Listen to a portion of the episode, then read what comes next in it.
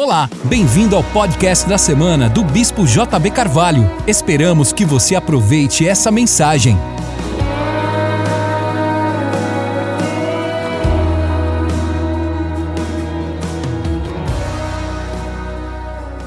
Salmo número 2, todos acharam? Vamos ler então. Por que se amotinam as gentes? Porque os povos imaginam a vaidade, conspiram. Os reis da terra se levantam e os príncipes consultam, juntamente contra o Senhor e contra o seu ungido, dizendo: Rompamos as suas ataduras e sacudamos de nós as suas cordas.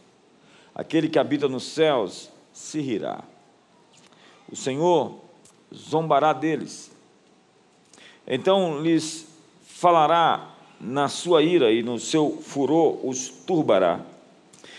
Eu, porém, ungi o meu rei sobre o meu santo monte de Sião. Eu publicarei o decreto. O Senhor me disse: Tu és meu filho, eu hoje te gerei. Pede-me e te darei as nações por herança e as extremidades da terra por tua possessão. Tu os esmigalharás com uma vara de ferro, tu os despedaçarás como um vaso de oleiro. Agora, pois, ó rei, sede prudentes, deixai-vos instruir juízes da terra. Servi ao Senhor com temor e alegrai-vos com tremor. Beijai o filho para que se não para que se não ire e pereçais no caminho. Quando em breve se acender a sua ira, bem-aventurados todos aqueles que nele confiam. Esse é um salmo messiânico. Davi era um profeta, assim como Isaías, que cita tanto acerca de Jesus, o seu reino, o seu governo, sua primeira vinda, o seu domínio. O salmo número 2 é muito atual hoje, muito contundente nos nossos dias. Parece que foi escrito ontem. Na verdade, parece que é notícia do jornal de hoje.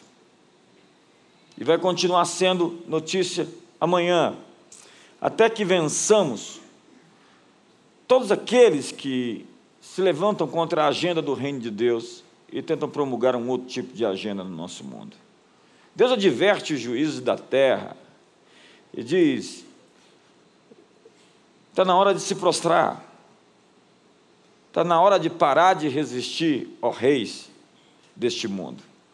Porque o príncipe da paz, o governador, o rei dos reis, o senhor dos senhores, virá dominar a terra. Pede-me, te darei as nações por herança, as extremidades da terra por tua possessão. Os príncipes conspiram contra o Senhor e o seu ungido, dizendo: rompamos os seus laços, rompamos as suas cadeias, e Deus está rindo no céu. Deus está zombando deles. Deus ri, Deus zomba dos seus inimigos. Pede-me, te darei as nações por herança. É uma ideia de que a próxima colheita para nós é uma colheita de nações. Deus tem nações para nós. Outrora você viu quando a fé cristã emergiu no mundo, os povos bárbaros se renderam vez após vez. O rei dos francos, Clovis, foi batizado numa cerimônia nacional, se rendendo realmente a Jesus. Acredite, quando um político está no seu auge, e ele não é político, na verdade, ele é um rei, e ele se converte e quer ser batizado diante de todos, é porque ele se converteu de verdade. Se converter no ano que vem é meio complicado. ano de eleição, o sujeito se converte, vem para a igreja, batiza, fica crente. O rei da Armênia se torna cristão e todo um país se rende. É verdade que Constantino, o imperador, se converte, a gente tem dúvidas sobre isso. porque ele era um simpatizante do Evangelho, promulga o Edito de Milão em 313, liberdade religiosa depois de três séculos de perseguição. Mas vem os bárbaros, os godos, os ostrogodos, visigodos, lombardos, normandos, bretões, saxões, vez após vez, país após país, nação, povo após povo, se dobrando perante o rei, até que todo o continente europeu e todo o mundo ocidental é invadido pela fé no carpinteiro de Nazaré.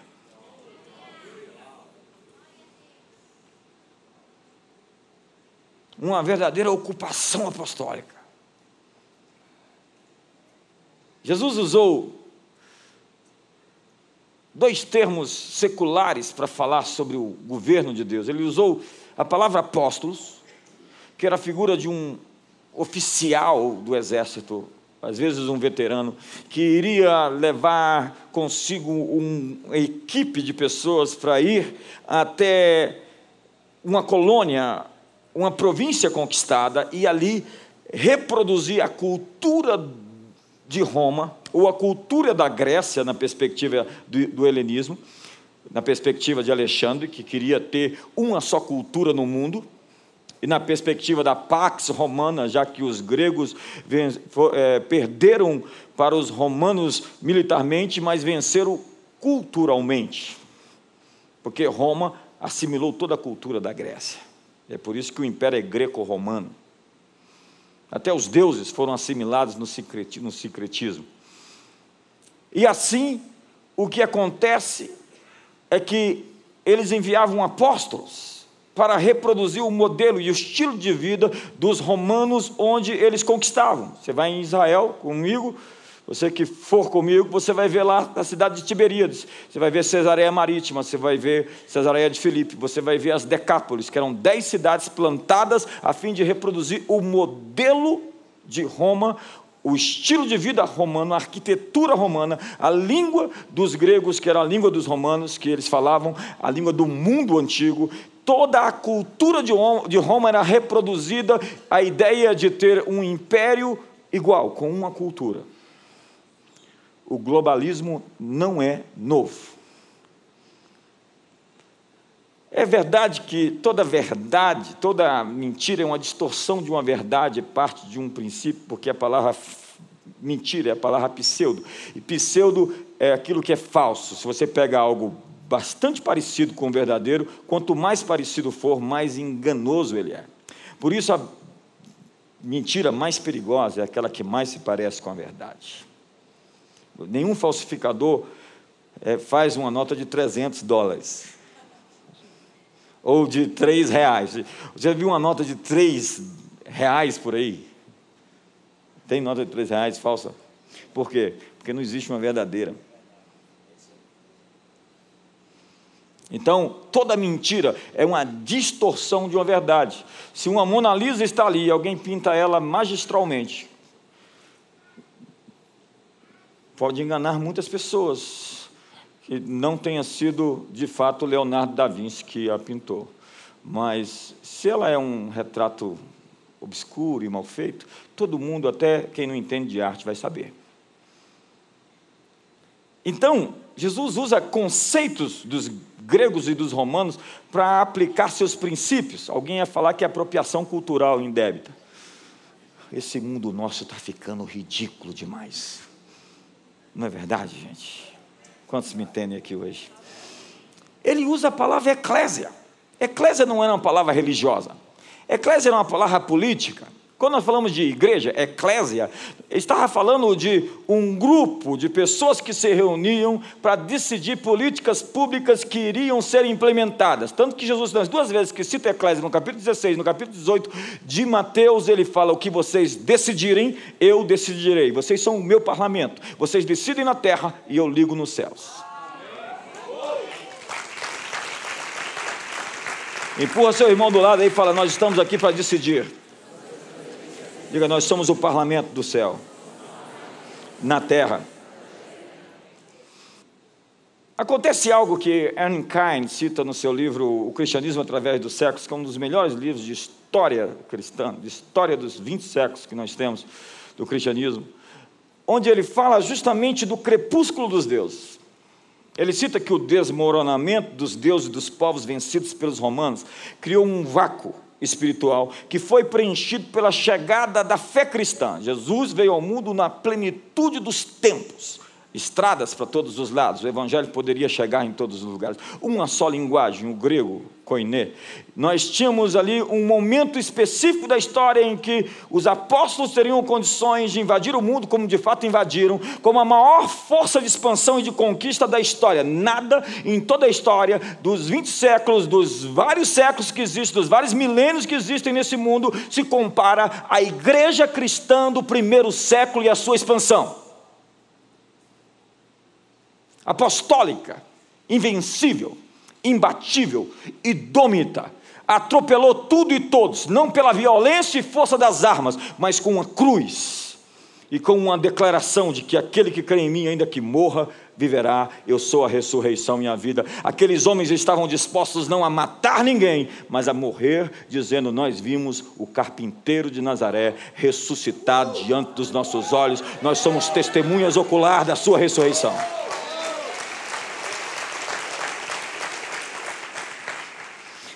A história chama isso de crepúsculo dos deuses, o descrédito dos deuses greco-romanos. Eles caíram no ostracismo. Você vai ver a história de Domingos, da onde vem a ordem dos dominicanos. Vê tantas histórias lindas de pessoas que avançaram. Um pregador ganhou a Irlanda inteira para Jesus, São Patrícia. Tem uma igreja lá na Quinta Avenida, em Nova York, em homenagem a ele. O cristianismo atropela tudo pelo poder de um reino e de um governo. E discipula nações como a Inglaterra, como a Holanda, como a Alemanha, como os Estados Unidos da América. Todos esses países, Suécia, Suíça, outrora foram países com profundas raízes e se ergueram dentro dos valores e princípios desse livro. E é por isso que se tornaram grandes nações porque foram fundamentadas sobre valores eternos. Liberdade de expressão, direitos humanos, dignidade da mulher, dignidade do homem, existe em civilizações que têm a Bíblia como base fundamental, como o axioma da vida, um referencial fixo de conteúdo axiológico. As portas do inferno, então, não prevaleceriam contra a igreja, porque essas portas hoje se mascaram com os pensamentos que moldam as nações. E hoje, muitos de nós estamos escondidos em nossos guetos evangélicos. Criamos um gap, um muro entre nós e a sociedade, enquanto o progressismo, o marxismo cultural, o islamismo radical tem discipulado nações. Jesus nos disse ir por todo mundo e pregar o evangelho a toda criatura fazendo discípulos de todas as nações da terra. Nossa vocação é discipular nações. E não ficar escondidos em nossas reuniões tentando sobreviver semana após semana, mês após mês. O que, você está tentando? O que, você está fazendo? Estou tentando sobreviver, estou tentando ficar vivo, estou tentando pagar minhas contas, estou tentando é, ter saúde, estou tentando manter-me casado. Ei, você não tem uma vida de sobrevivência, você tem uma vida abundante que lhe foi prometida. Você foi chamado para pisar nos altos da terra, você foi chamado para governar o mundo, você foi chamado para ser um invasor apostolicamente nesse mundo proclamando o reino de Deus em toda a terra. Agora, para onde caminha a história? Na visão cíclica dos, dos antigos gregos, a história não se move para uma meta. Não há uma consumação, não há redenção e não há esperança. Nós estamos dando voltas, já que o tempo é cíclico. Na visão do existencialismo ateu, a história é uma sucessão de fatos sem significado, não há plano, e portanto, se não há plano, não há propósito, se não há propósito, não há planejamento, e por isso não há esperança. Na novela de Albert Camus, A Praga, a cidade de Orã foi invadida por ratos que trouxeram a peste bubônica. Os médicos batalharam até vencer a epidemia. No final do livro, o médico diz: é só uma questão de tempo para os ratos voltarem. O que ele estava dizendo é que as coisas não vão mudar, Mas esse livro está dizendo que os ratos um dia não vão voltar. esse livro está dizendo que de uma vez por todas os ratos vão ser esmagados pelo poder do juízo de um Deus que odeia a injustiça. Me ajuda aí, você consegue ser mais, mais forte hoje? Para eles, não há sentido na história. Os gregos tinham a moira, a moira era o oráculo. O oráculo de Delfos predizia, vaticinava, profetizava o que aconteceria, e não importa o que você fizesse, você não poderia demover aquilo, alterar aquilo. Nós vemos uma franca e forte figura do gnosticismo, do fatalismo, do dualismo, todo esse paganismo que foi enxertado na igreja já ali no primeiro, segundo, terceiro século. E tem muita gente que pensa que é um cristão, mas pensa como um pagão. A ideia fatalista de um mundo cíclico. A primeira nove verdade de Buda é o sofrimento. Você não pode combater isso. Nós estamos presos num ciclo cósmico. A solução seria se resignar. Então, meditar e procurar um nirvana psicológico. Se esvair no nada, no nilismo existencial. A felicidade interior era uma busca de um estado alterado de consciência. Isso é a mesma coisa de ir para a farmácia, amigo, comprar medicação para se dopar e ver a vida passar. É a metáfora da grande roda. As coisas devem retornar à forma como eram. E você, preso ao roldão da história, você não pode fazer a hora. Como diria o poeta Geraldo Vandré.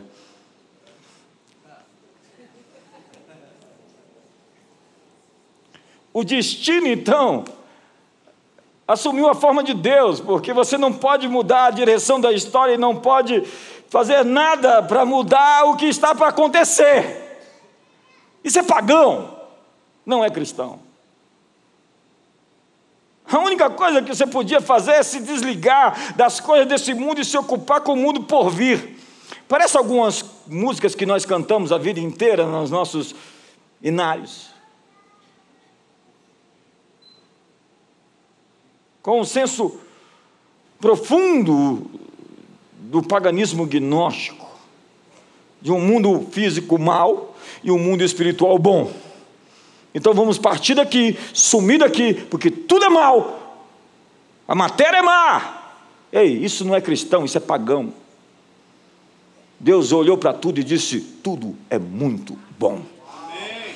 Ah, mas a, mas a criação caiu. Exatamente. E ele veio ao mundo para redimir todas as coisas nos céus e na terra. A ardente expectativa da criação aguarda a revelação dos filhos de Deus, na expectativa, na esperança de que a criação seja redimida do cativeiro da corrupção para a liberdade da glória dos filhos de Deus.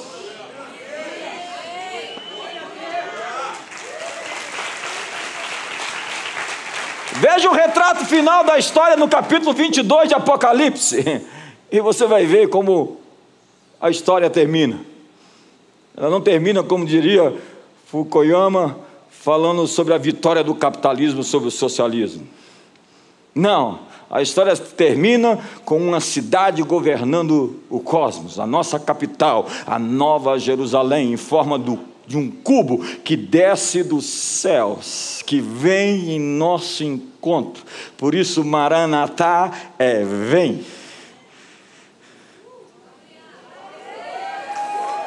E a todos que lavaram as suas vestiduras pelo sangue do Cordeiro, têm o direito de entrar na cidade pelas suas portas. Oh! Me ajuda aí, irmão! Tem gente. É incrível como boa parte de nós cristãos adotamos essa receita escatológica escapista. Abraçamos o fatalismo, o dualismo, separamos o mundo secular e mundo sagrado. Todo mundo que Deus fez é sagrado. Cada centímetro quadrado desse planeta é sagrado e tem uma assinatura: é meu.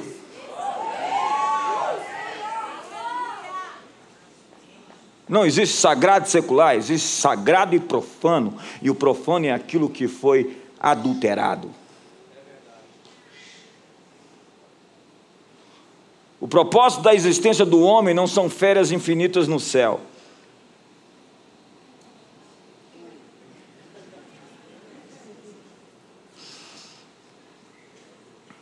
C.S. Lewis dizia: Eu creio no cristianismo como creio no sol. Não porque eu o veja, mas mediante ele eu enxergo tudo mais. Agora o sol está se pondo no ocidente. Por quê? Porque nós escondemos a nossa luz dentro das quatro paredes. Ao invés de invadir as universidades, nós começamos a criar institutos bíblicos. E esquecemos as universidades que foram tomadas, ocupadas por um outro tipo de apóstolo. Dá um sorriso para o seu irmão, está ficando tenso agora. Charles Spurgeon disse: o Evangelho é como um leão enjaulado. Nós não precisamos defendê-lo, só precisamos deixar que saia da jaula. Abrir a jaula é tirar a fé das quatro paredes da igreja e levá-la para fora.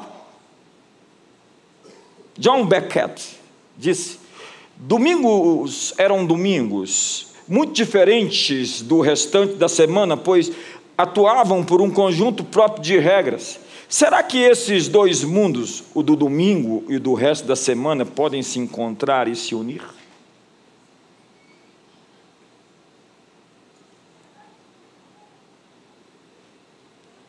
Diga para o seu irmão, há um sentido na história. Nós criamos um, um, espírito separatista. Nós pensamos que o mundo sistêmico, que jaz no maligno, se trata do planeta Terra.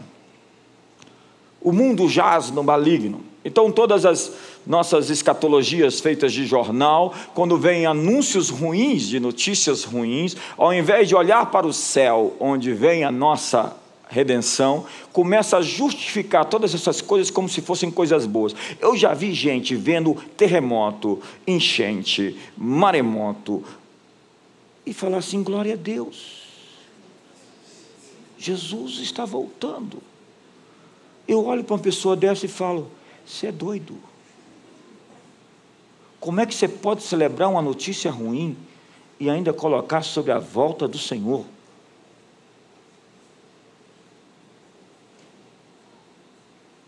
O Evangelho foi retirado da massa do bolo e perdeu o seu poder de levedar a massa. Mas a tradição bíblica tem sido a força civilizatória mais poderosa da história. Foi pela influência da Bíblia que tivemos o início do movimento para a libertação da escravatura. William Wilberforce foi um homem, um apóstolo na política, que só viu o seu sonho cumprir quatro dias antes de morrer, de ver a escravidão acabar na Inglaterra. Foi a igreja que se moveu no cuidado dos fracos, das viúvas, dos órfãos, que inventou a ação social, a filantropia, filantropos, filo amor, antropos, homem, amor pelo homem, porque no primeiro século, dizer que você devia amar o grego, ou o judeu, ou o romano, ou o bárbaro, ou o cita, era ridículo demais ama o teu inimigo. É ainda mais ridículo. Mas chegou um carpinteiro com um discurso desse e ninguém acreditou que ia chegar onde chegou aqui. Não, onde chegará amanhã. E onde chegará daqui a cinco mil anos. E todos os milênios e todas as histórias, porque Ele é o Rei do tempo presente e o Rei da era por vir seu domínio jamais passará. Jesus beijou as crianças, tocou os leprosos, protegeu as prostitutas, curou os aleijados, libertou os endemoniados, ensinou massas analfabetas, opôs-se aos opressores, reconciliou pecadores e comeu com os marginais sociais. O Evangelho anuncia a virada do fraco contra seus opressores. São Basílio, Benedito de Núrsia, Francisco de Assis chocaram o mundo com uma cultura de cuidado aos outros. A cruz vermelha é a cruz vermelha, porque é a cruz cristã de amparo e cuidado. O exército da salvação é o exército da salvação. Eu não sei se você está me entendendo. Essa civilização ocidental, judaica cristã, ela foi fundamentada sobre valores bíblicos e ela vai permanecer assim. No cântico de Maria, os fracos, os pobres, os falidos, os famintos, os necessitados, os doentes, os possessos de demônios começaram a revolução, os improváveis. A verdadeira revolução do proletariado não é marxista, é cristã. Só que ela tem uma grande diferença. Com o Evangelho, os pobres deixam de ser pobres e não vivem de esmolas sociais.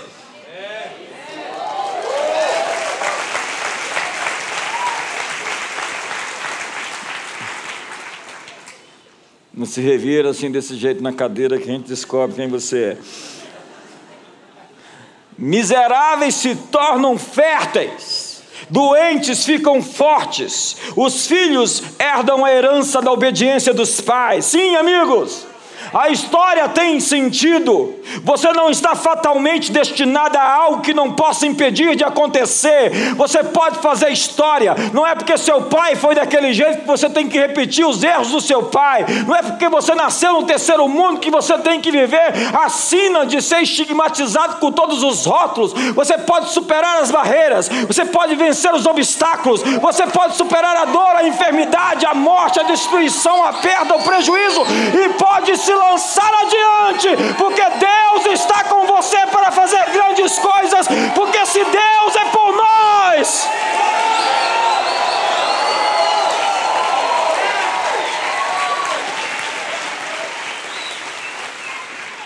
Eu acredito no judaísmo bíblico e não no judaísmo rabínico. Há uma diferença dramática entre os dois.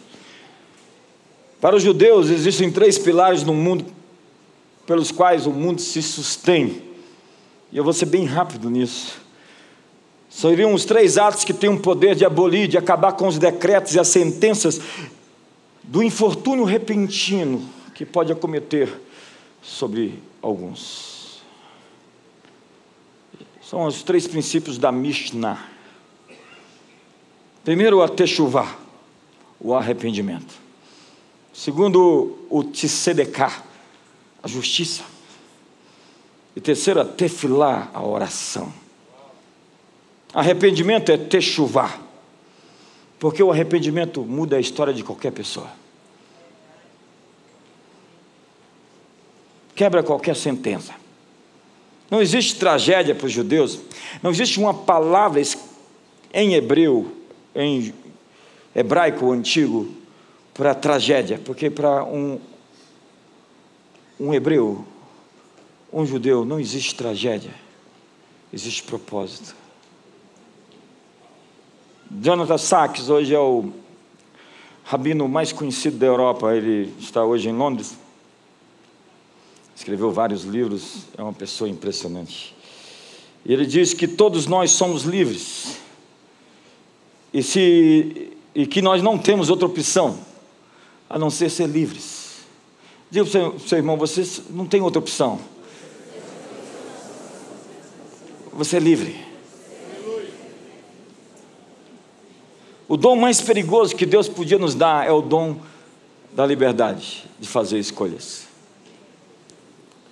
Que perigo, né? Você tem filhos, você tem receio das decisões que eles tomam. Deus fez muitos filhos e deixou que eles tomassem, fizessem suas escolhas, tomassem suas decisões Se nós não fôssemos livres, nós nunca poderíamos nos rebelar ou pecar. Techuvá é mais que um significado, é um conceito. Veja bem, se em uma determinada situação você, movido pelo medo e pela tentação, você erra, você comete um erro. Então você reconhece isso e você realmente se arrepende. Expande a sua consciência, pede perdão. Algum tempo depois você se encontra naquela mesma situação de tentação e de medo. E daquela vez, ao invés de errar, você diz não. Isso prova uma coisa: você mudou. Você, portanto, não é uma combinação de ambiente e genética. Como a psicologia evolutiva queria dizer, e querer justificar o comportamento criminoso. Ele é um estuprador porque ele tem um gene de estuprador. Ela matou os bebês porque ela tem um gene assassino. Como? Genética não é nada diante da atitude de alguém que tem o poder de escolher seu destino.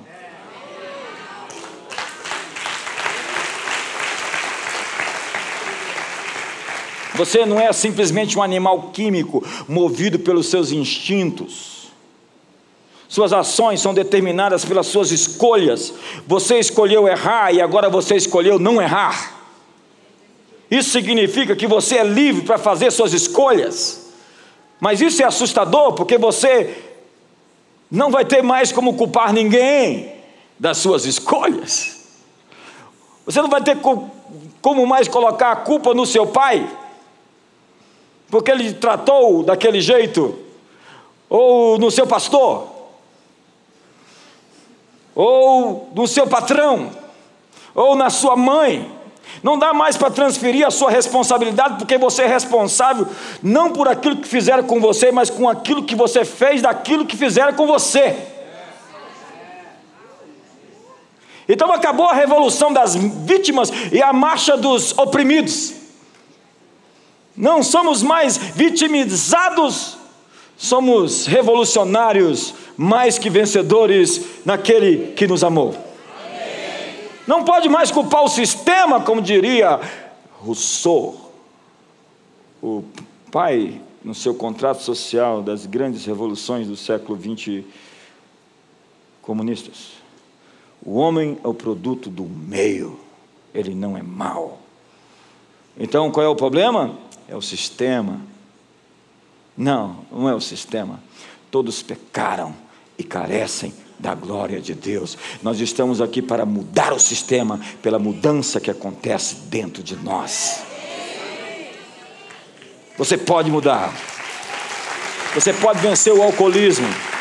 Você pode vencer as compulsões sexuais. Você pode vencer suas contradições interiores. Você pode decidir não ser falido e fracassado. Você pode decidir vencer.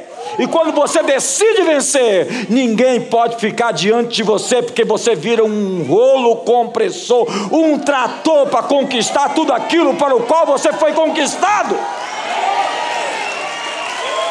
Você não é Benoni, o filho da minha dor. Você é Benjamim.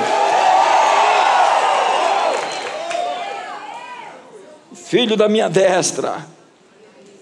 Não pode mais culpar, ou não pode mais criticar a cor, a raça, a classe social em que você nasceu. Nós não podemos ficar dividindo a humanidade em raças, em cores e dizer que um é o vencedor, apesar do folhetim agora que saiu de um semanário aí no Brasil, que tenta simplesmente nos colocar como brancos ou negros. Não, somos humanos. Somente isso, não te conheço como negro ou como branco, te conheço como Clóvis, como Maria, como Pedro, como Marcos, como Andréia, te conheço como ser humano e não pela sua classe social, ou pelos seus diplomas, ou pela sua qualificação profissional. Ama o teu próximo, é ama o teu próximo, independente da cor ou da escolha que ele fez da sua vida. Não posso mais culpar seu, meus pais, meus pastores, meus patrões. A, libertar, a liberdade lhe torna responsável E é justamente o que muitos de nós não queremos ser responsáveis. De vez em quando eu encontro pessoas que chegam para mim e falam: Eu vou me divorciar, pastor. E elas esperam um aval.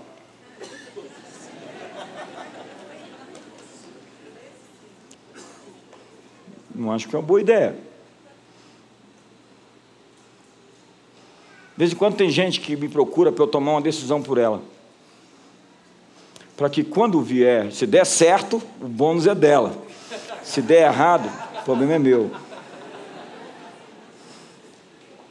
Dois rapazes procuraram Jesus e disseram: Mestre, fala para o meu irmão para dividir a parte da herança dele comigo. Parece que não foi Jesus que disse isso. Porque o nosso Jesus é meio estranho. O Jesus da pós-modernidade é uma coisa ridícula. O Jesus da Bíblia chega para aqueles rapazes e diz: resolve o seu problema com ele, porque Deus não me fez repartidor entre vocês dois.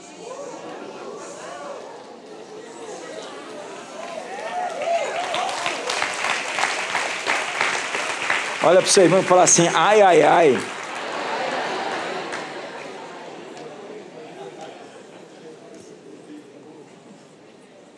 Há quem diga, com medo da liberdade, que o nosso destino está nas estrelas. é cada uma, né? Marx diz que o nosso destino está no sistema econômico. Freud diz que o nosso destino está em impulsos inconscientes primitivos e reprimidos. Darwin diz que estava na genética. Mas Jesus disse que nós podemos mudar nosso modo de viver pelo arrependimento. Independente do seu status econômico, dos traumas psicológicos, dos seus instintos genéticos, você é livre. É livre para pular, é livre para saltar, é livre para gritar, é livre para adorar a Deus. Portanto, amigos, nós não temos outra escolha senão a de ser livres.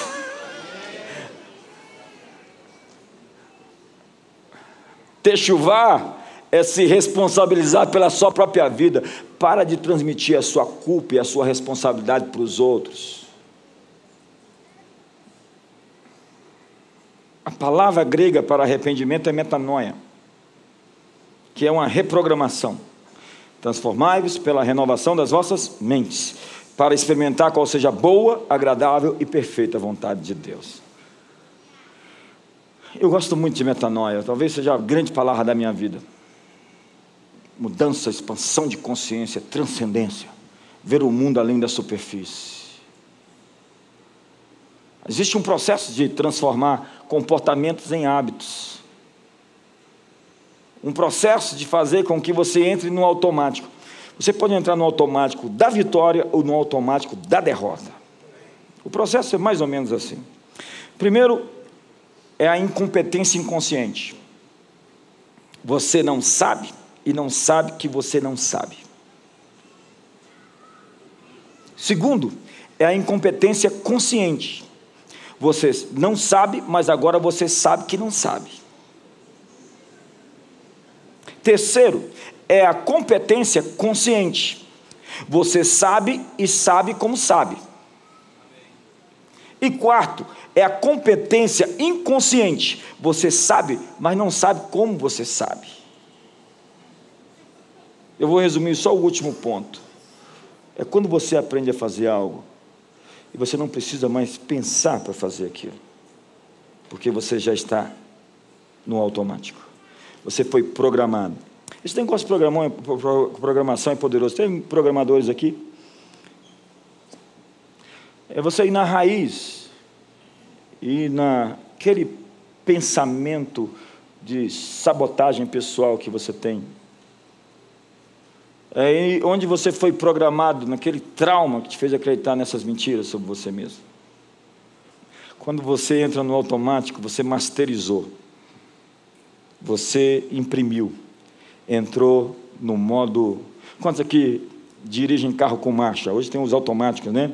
Você não precisa passar marcha. Quantos aqui tem carro que tem que passar marcha? Quantas loiras aqui tem que pensar para passar uma marcha para a segunda?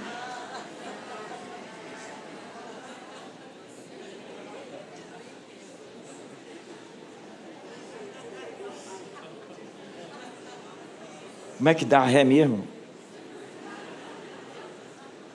Você aprendeu uma vez, você repetiu, você repetiu várias vezes, agora você faz sem pensar. Você sabe fazer inconscientemente. Atletas de alta performance, eles fazem aquele movimento sem pensar, porque se eles pensarem, eles erram. Quando você vai ver aquele tanto de obstáculos na frente, e o sujeito se exercitou para saltá-los, ele não pensa nos obstáculos, porque no momento em que você pensa nos obstáculos, você entendeu? Pensar nos obstáculos faz você errar. Por isso que elevo os meus olhos para os montes, de onde me virá o socorro? O meu socorro vem do Senhor, que fez os céus e a terra. Mas deixa eu correr, eu tenho que correr.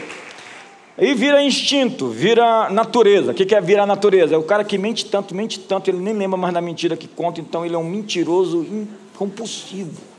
Você conhece alguém assim? Ele, ele, a mentira é ruim, porque o cara tem que lembrar, né? Que você fala a verdade, você não tem que lembrar do que você disse. Vira natureza. Estava conversando com o Guilherme ontem, eu acompanhei o Peter Wagner por anos, e ele morreu o ano passado e o Guinness estava, o apóstolo Guinness estava com ele no quarto e disse que ele ficou horas e horas inconsciente falando, falando. É impressionante como aquilo que está gravado dentro de nós, realmente gravado, se manifesta quando a gente está assim, descoberto. Por isso que os sonhos é isso, né? Os sonhos revelam muitas coisas sobre você, muito mais sobre você do que sobre mim, acredite. Quando você sonha, está descortinando a sua alma. Está falando de coisas que estão ali submersas e que acordam de madrugada. Assim. Então, quando você sonha, pensa muito bem no que está sendo comunicado para você. Para de ter pesadelo com os outros e oprimir as pessoas. Dê um abraço à sua irmã e fala: Eu te amo tanto. onde eu estava, Peter Wagner. E ele ficou horas repetindo três frases, dando um comando para o Guilherme. Discipule as nações, comissione apóstolos, conquiste cidades. Discipule as nações, comissione apóstolos, ganhe cidades. Com, discipule as nações. falei, cara, que sujeito obsessivo. Ele está morrendo, mas está falando a vida dele, o chamado dele, a vocação dele, o propósito dele. A vida dele inteira se resumiu em discipular as nações, comissionar apóstolos, conquistar cidades.